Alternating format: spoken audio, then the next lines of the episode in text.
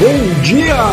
5 horas e 31 minutos na segunda-feira, dia 6 de novembro de 2022. Seja bem-vindo, seja bem-vinda a Fixo Ideias, nossa análise de mercado diária, falando um pouquinho de economia, marketing, marcas, fluxo de dinheiro, agronegócio, outras tantas informações que são pertinentes para o seu dia a dia.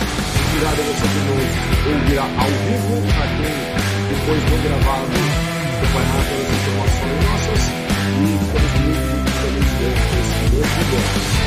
Valeu, moleque, positivo, saúde, positivos. Obrigado mesmo, galera, Eu vou já chamar aqui para juntar a nós Cássia Terno. Seja bem-vinda, Cássia. Bom dia.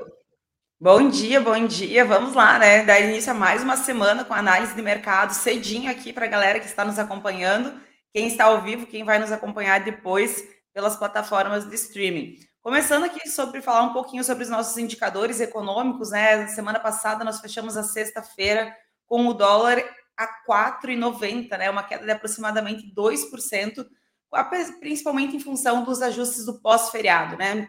Tivemos o feriado na, na quinta-feira, antes do feriado da quarta-feira, uma super quarta, com a definição das taxas de juros, tanto do Brasil quanto dos Estados Unidos. E esse resultado do dólar, ele é visto de fato como um reflexo das decisões sobre as taxas de juros, tanto aqui quanto nos Estados Unidos e também com relação aos dados do emprego dos Estados Unidos que saíram na última semana, na sexta-feira. A Bolsa de Valores do Brasil, a Bovespa fechou é, com alta de 2,7%.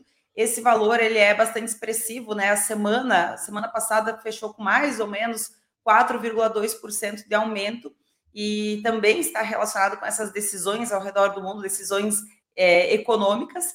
A Europa fechou com um aumento de 0,17%.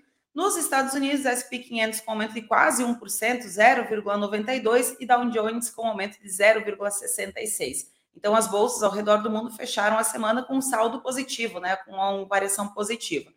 O barril do petróleo estava cotado hoje pela manhã às 5 horas e 5 minutos com um aumento de 0,94% também, fechando a cotação em 85,40 dólares, né?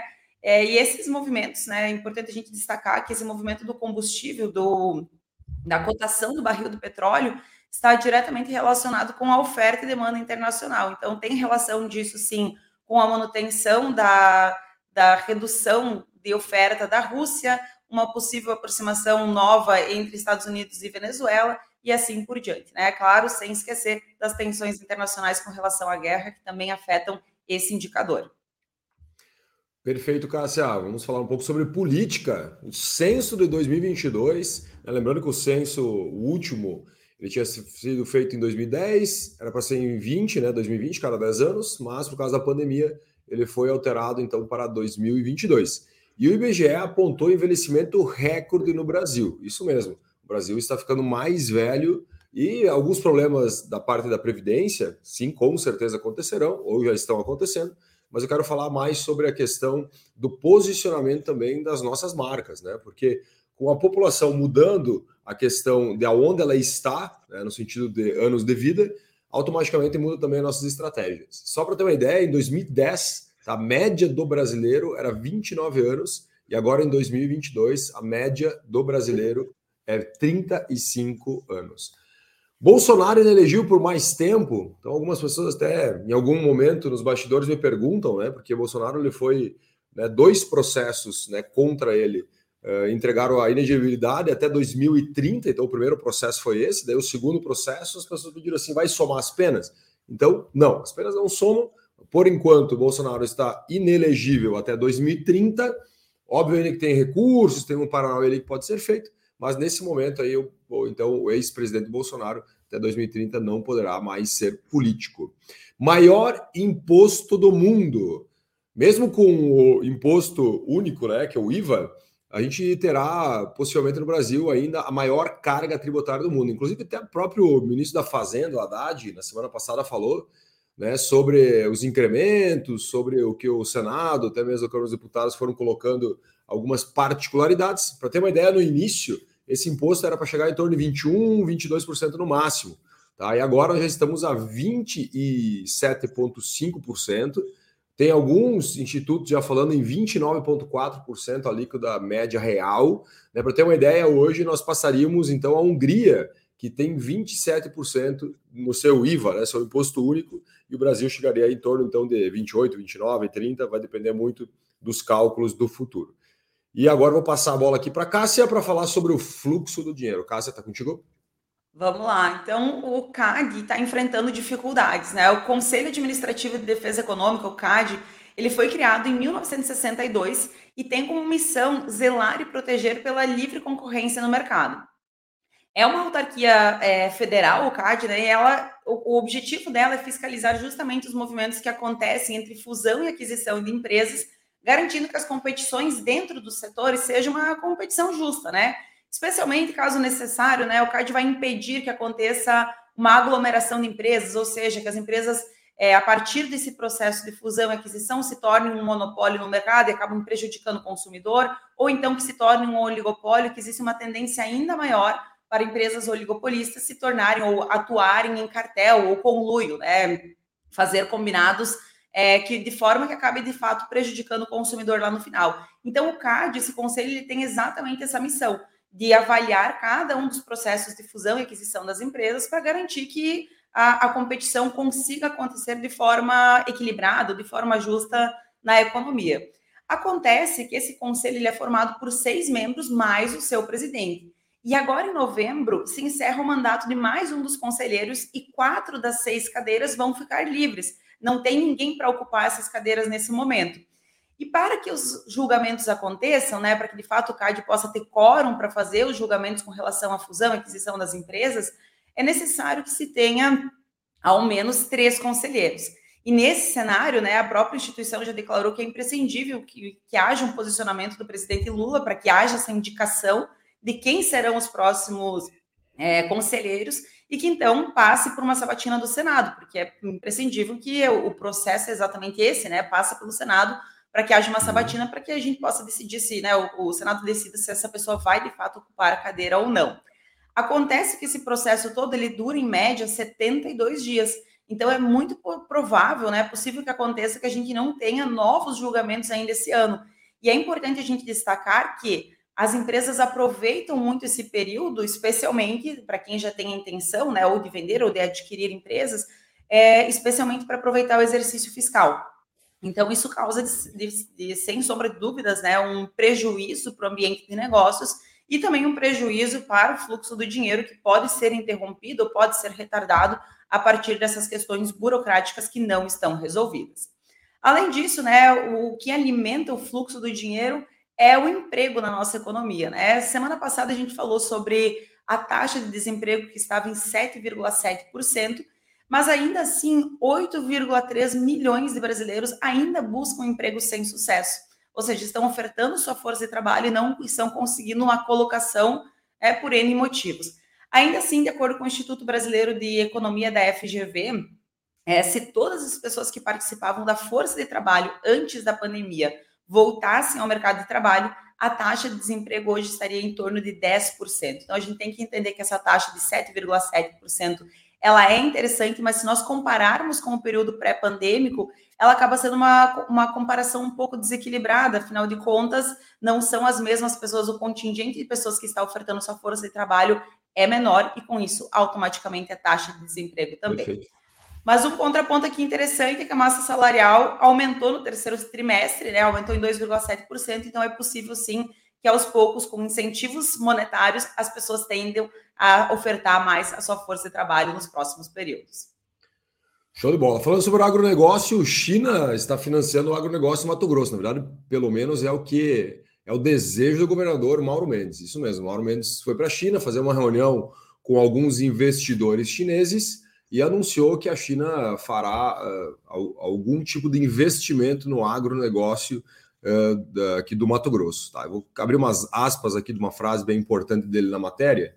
É o seguinte, aspas, somos o maior produtor de alimentos do mundo, exportamos para a China e precisamos abrir essa linha de diálogo para ajudar nos, para ajudar nos setores que contribuem para a nossa economia e também na infraestrutura. E são palavras do governador, então, do Mato Grosso. Importante nós olharmos o quanto a China está vindo pesado para o Brasil. Vou falar também depois um pouquinho sobre os sobre carro, carros elétricos e outras coisas. E a China, na verdade, o maior parceiro comercial do Brasil, é, está cada vez mais perto. Já o milho e o soja estão caindo pela estrada. Deve ter observado, né, para quem viaja um pouco, o quanto há de desperdício né, de carga, principalmente quando a gente fala de grãos. Né? O, o, transporte rodoviário hoje, só para ter uma ideia, é responsável por 13,3% das perdas das safras de grãos.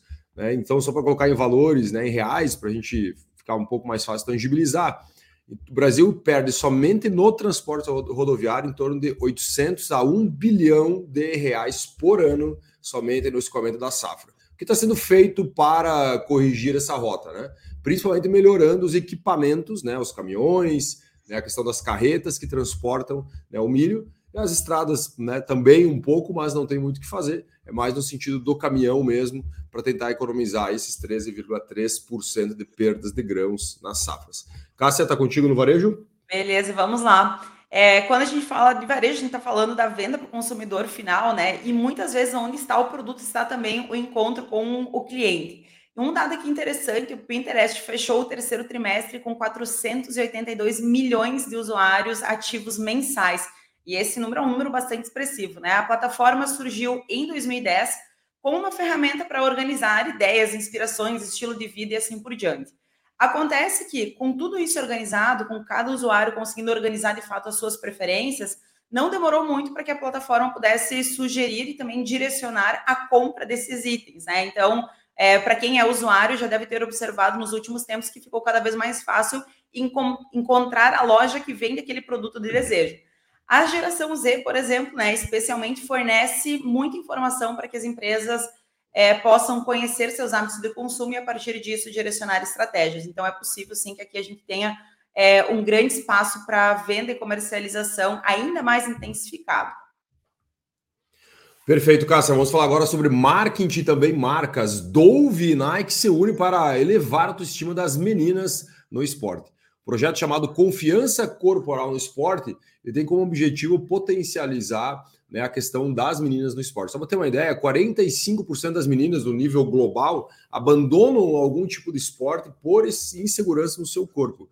No Brasil, chegamos a um índice em torno de 34%.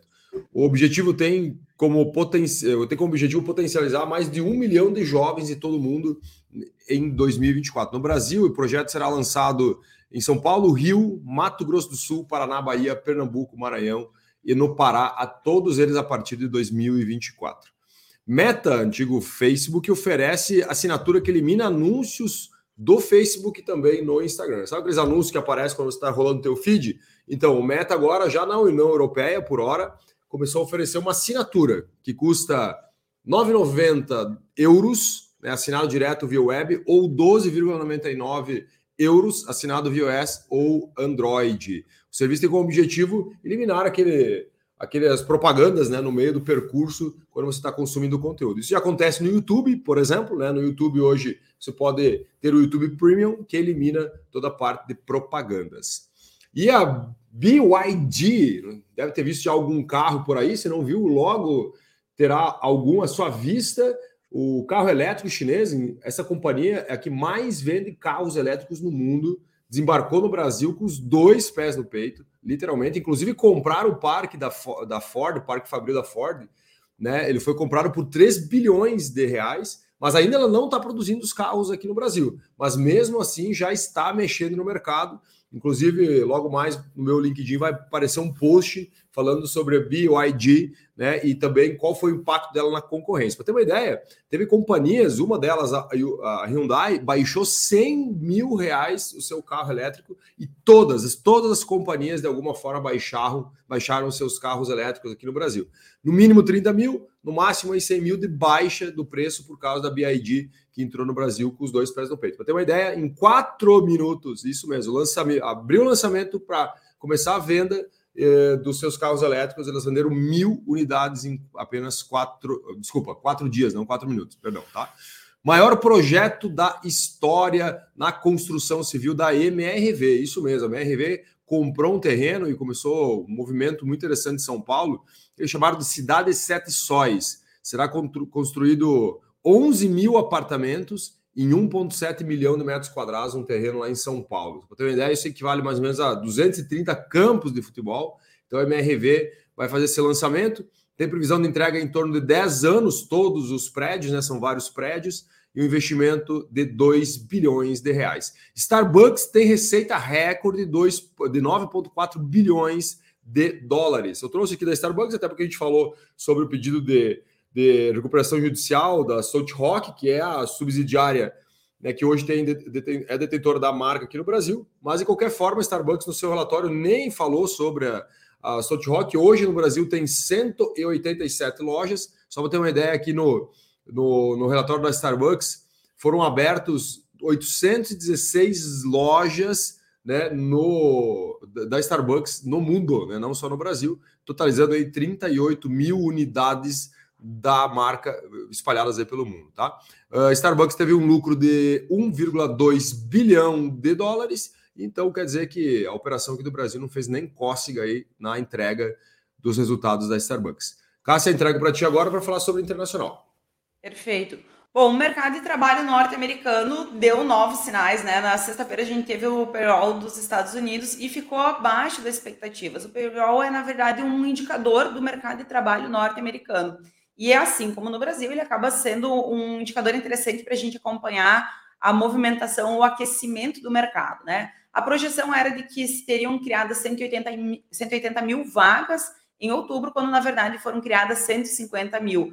É, em setembro, para a gente ter um, um, uma base de comparação, foram criadas aproximadamente 300 mil vagas nos Estados Unidos. A taxa de desemprego com isso aumentou, né? Aumentou pouco, passou de 3,8% para 3,9%, ainda assim a mais alta desde janeiro do ano passado. As, e, e, tem um ponto interessante, né? Que as altas nos salários estão perdendo força nos Estados Unidos, e com isso a gente tem uma expectativa de manutenção das taxas de juro em dezembro, que vai ser a próxima reunião do Fed, né? O próximo encontro para determinar se a taxa de juros aumenta, mantém ou diminui por lá. Com isso, né, com essa expectativa de que haja uma manutenção na taxa de juros na reunião de dezembro, a gente tem também essa repercussão aqui no Brasil com relação à queda no dólar e aumento de alguns indicadores. Bom, na busca por frear tensões internacionais, o secretário do, do de Estado dos Estados Unidos fez uma visita ontem, não anunciada ao Iraque, é, e a visita teve como objetivo central tentar evitar a escalada da guerra no Oriente Médio. Nós falávamos aqui na semana passada, inclusive, que estamos num momento tenso com relação aos conflitos internacionais, uma vez que pode ser sim que a gente caminhe para um caminho de paz, o que não parece estar tão acelerado assim esse caminho. É, e outro, outro ponto é que se o Oriente Médio começa a interagir e participar dessa guerra, talvez a gente evolua e esse conflito ganhe força numa proporção que pode ser um pouco mais difícil de frear lá na frente. E falando em conflito, o primeiro-ministro de Israel afastou um de seus ministros é, ontem, após o mesmo confirmar ou anunciar que seria possível sim utilizar é, uma bomba nuclear em Gaza. Né? O, o, ministro se defendeu depois, dizendo que a fala foi desconexa, que foi tirada de contexto, e que havia sido apenas uma fala metafórica. Né? Mas ainda assim, não não ficou barata essa expressão, inclusive, né, não foi nada bem visto pelo, pelo por Israel. Gaza ficou também sem comunicações ontem, no domingo, com o terceiro blackout em 10 dias no sistema de, de comunicações. A operadora palestina Paltel informou que Israel havia sido desconectado, havia desconectado seus servidores e, com isso, a cidade de Gaza e outras regiões do norte é, acabaram ficando sem serviços de internet e comunicação, ou seja, ficaram incomunicadas. É curioso que pouco depois desse, desse bloqueio, né, Israel bombardeou Gaza e outras áreas que são governadas pelo Hamas. Então, a comunicação blindada também é uma estratégia, talvez, para que esses bombardeios possam acontecer e que haja menos comunicação e efetivo alcance dos objetivos. Passo para ti, Ali. Perfeito. Para a gente finalizar falando sobre inovação, dois assuntos, um deles muito, muito incomodativo né, um, um, apareceu um app aí na Deep Web, é um aplicativo que está na, na internet não mapeada sobre o uso da inteligência artificial para criar nudes de mulheres. Isso mesmo, ele cria fotografias né, de nudes de mulheres a partir de uma imagem normal. E, inclusive, existe um valor para se pagar, é 99 dólares para você ter uma versão premium que trará fotos de alta qualidade para uh, a internet. Né? Então, olha que loucura né, a inteligência artificial sendo usada também para o mal, né? E outro ponto de inteligência artificial é o Elon Musk de, novamente falando sobre inteligência artificial. Lembrando, né, Elon Musk foi um dos investidores iniciais do Chat GPT, depois acabou no meio do, do, da negociação, né? Depois de alguns anos ele acabou saindo fora do negócio por desacordo, principalmente com o sócio eh, que eh, um dos sócios investidores. E o Elon Musk agora lançou uma nova eh, inteligência artificial chamada, né, novamente XAI, né? Ou seja, o X né, do Elon Musk está acompanhando em vários projetos. Lembrando né, que Elon Musk tem um desejo ardente de fazer uma, um grande super app chamado X, tanto que mudou o nome do Twitter para X e agora também sua inteligência artificial vem com o nome de, de, de X. Uh, vamos finalizar por aqui então, Cássia. Batemos aí nossos 21 minutos hoje de fricção de ideias. Agradecer a todo mundo aí pela audiência. Muito obrigado mesmo. E amanhã voltaremos. Amanhã estarei em São Paulo espero que eu consiga achar um lugar muito decente na internet, né, Cássia? Não tem que deixar na mão. Vai dar aí. certo, vai dar certo. Vai sim, vai sim. Muitíssimo obrigado, Cássia. Valeu, é ótimo dia para todos vocês. Beleza, um abração, pessoal. Até amanhã. Valeu, valeu, galera. Ficção de ideias, nossa análise de mercado diária, um pouquinho de informação para você tocar o seu dia. Falando sobre economia, marketing, vendas e outros ingredientes importantíssimos. Valeu, valeu, valeu. Até amanhã.